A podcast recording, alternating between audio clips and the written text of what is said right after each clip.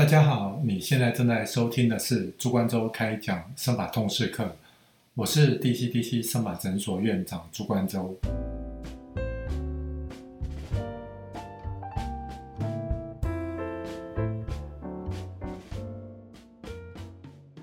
随着大家对落发问题的重视，大家也不会说像以前一样，哦放着落发问题都不管，因此对于植发手术的接受度也就越来越高。我记得在早年，哦可能在十多年前，我去韩国学习这样子的技术的时候，那时候我的老师问我在台湾到底有多少个医师是专门在做植发手术，我那时候稍微算了一下，我跟他回答说大概不到五个医师。不过这几年，随着大家对落发问题的重视，因此植发诊所也越来越多，像雨后春笋一般的越来越多。那因为每个医师的经验哦，手术的技术或多或少都会有一些差异，因此才有了今天的这个主题——二次植发手术。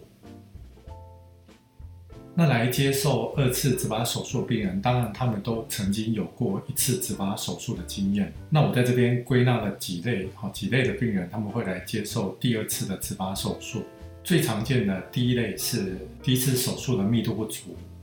那第二类的话是第一次手术涵盖的范围不够，那第三个话就是落发持续进行，那原生发持续萎缩。以下我们就这三个类型。来一一为大家做一个解释。第一类是第一次手术的密度不足。那手术的密度不足的话，当然有几个原因。那最常见的就是受限于手术的技术，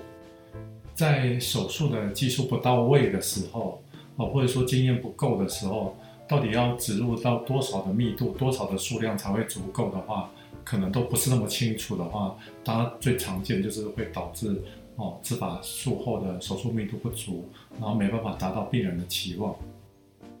当然，手术密度不足还有另外一个原因，就是手术的毛囊的存活率不佳。你可能真的植入了足够的密度，但是实际上活下来的哦没有一半，那可能长起来的话，就是看起来就是稀稀疏疏的。哦，当然虽然有的头发，可是看起来就是不自然也不美观。那第二种情况就是第一次手术的涵盖范围不够。那在涵盖范围不够的这个主题下，其实最常见的就是可能落发的面积太大，然后一次能够取法的数量有限，因此可能第一次的手术就是把它这个手术的哦能够取法的数量把它着重在哦视觉上改善比较多的位置，然后第二次只把手术再做其余的部分，把其余第一次没有涵盖到的范围把它填满。当然，在这几年，哈，随着植发手术的手术方式的演进，即便是巨量植发，哦，也从 mega session 进化到 giga session，就是它其实是哦另外一个层级的进化，能够取得到的数量又比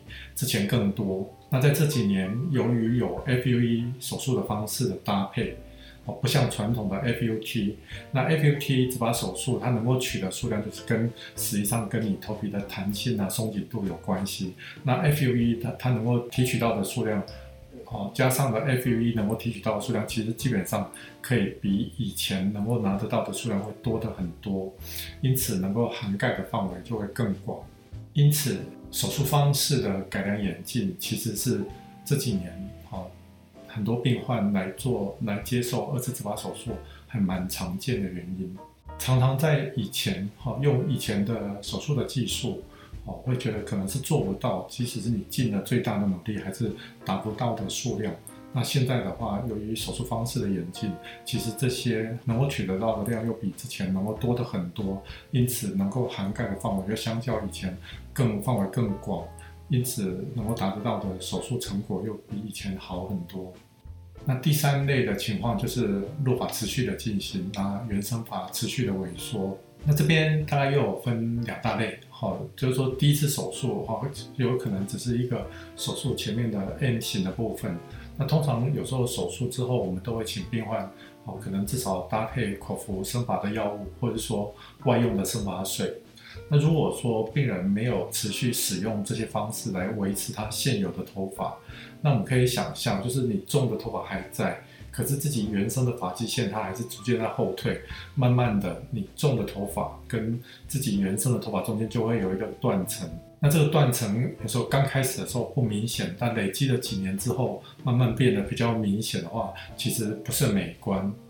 那病人就会动了想要来做植发手术的念头。那还有一种情况就是说。第一次手术，它可能哈，可能是在头顶的部分，然后在原生发可能不够密密密度不够的状况下，在这个原生的密度中间再把它加密，植入新的毛囊，想要让它看起来更浓密、更厚实。那过了几年之后，种的头发还在，可是原生的头发它又变得更细小、萎缩，甚至有时候更少。那原本的话是。种上去的头发，再加原生的头发，它才会达得到的。那在实际上看起来密度厚实的效果。可是如果说过了几年，自己的原生头发又持续掉落，只剩下种上去的头发，这看起来一定会觉得不够密。那病人也就会因此动了想要再次做植发手术的想法。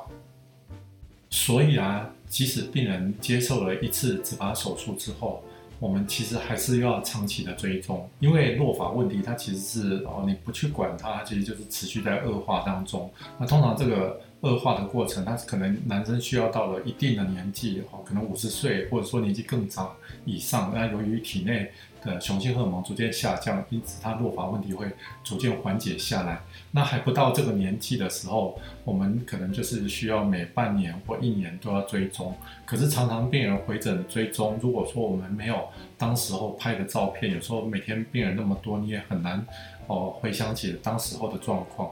因此，我们从照片上面的比对，我们可以动态调整给病人的用药。好，那可能哦，是不是只要一种口服药，或者说可能需要到两种口服药？那甚至可能是不是除了吃的以外，还要搭配是外用的，它才有办法能够很好的维持住。那病人回诊的时候，有时候跟我们聊起哦，他目前的状况，啊，洗头的时候头发掉的多或少。那最近的话，哦，早上起床看到枕头上掉的头发是多或少，那掉的头发是粗还是细？这些都会给我们做一些哦比较好的判断。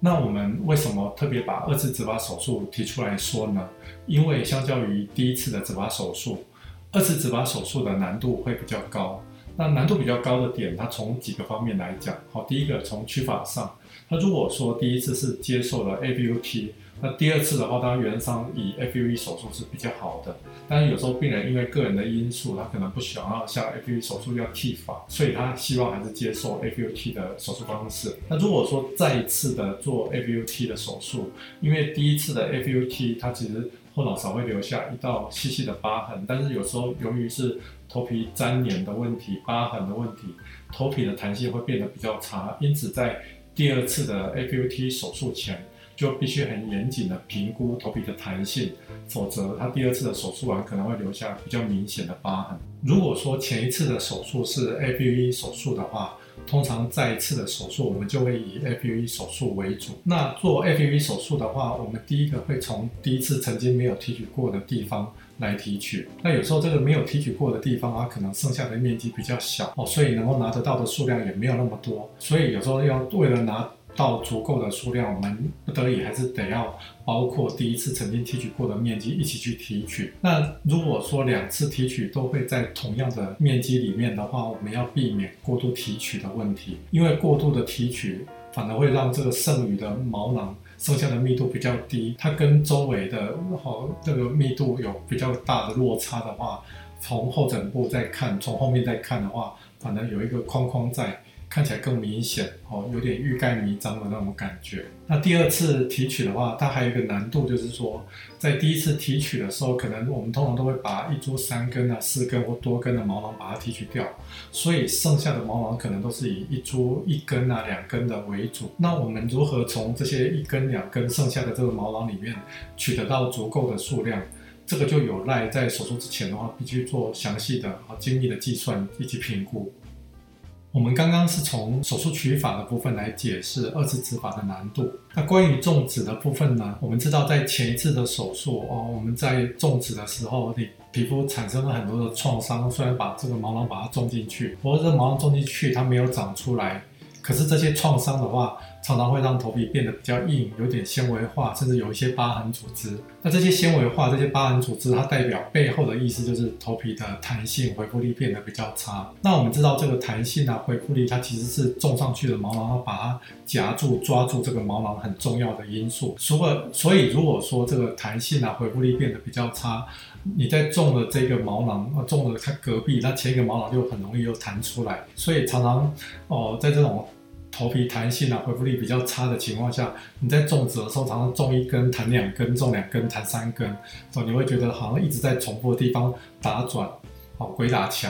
那这个大概是很多医师认为二次植发手术最困难的地方。那另外刚刚讲的，哦，这些疤痕啊，或者说纤维化的组织，它另外代表的意思就是血液循环会变得比较差。那我们知道血液循环其实是毛囊存活率最重要的因素，因此如果说是在二次植发手术，我们需要做一些其他额外的方式或手段，来让它的存活率能够达到跟第一次手术是一样的。那有些病人，他可能第一次的手术，他可能有一些发流，哈，种的不是那么好，哈，可能角度方向不对，或者说种的比较利，或比较服帖，或者说甚至他的设计没有那么好，他不喜欢。那我们也可以在二次植发手术的时候，把这些呃发流不对啦，或者说设计不好的这些毛囊，把它重新提取出来，然后把它重新安置到它最适合的位置、最适合的角度方向。那这些的功夫也是二次植发手术比较困难的部分。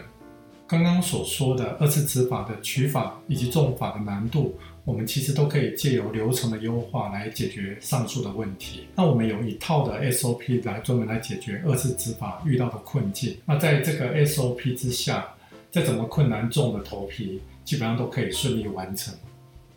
还有一个是二次植发手术的病患在咨询的时候最常问到的问题，就是说，他如果说已经曾经接受过一次手术，那他后枕部好的毛囊的数量足不足够来做第二次的植发手术呢？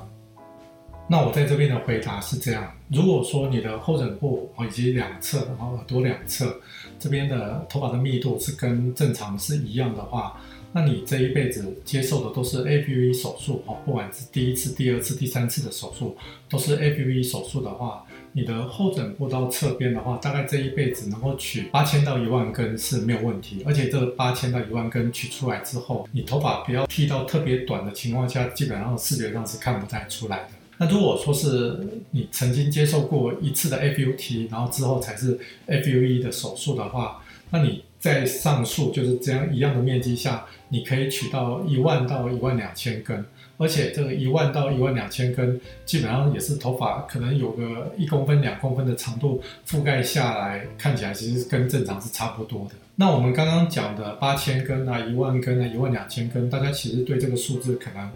好比较陌生，没有什么概念。那我这样子形容，如果说是在我们成人的手掌，哦，就是不包含手指的部分，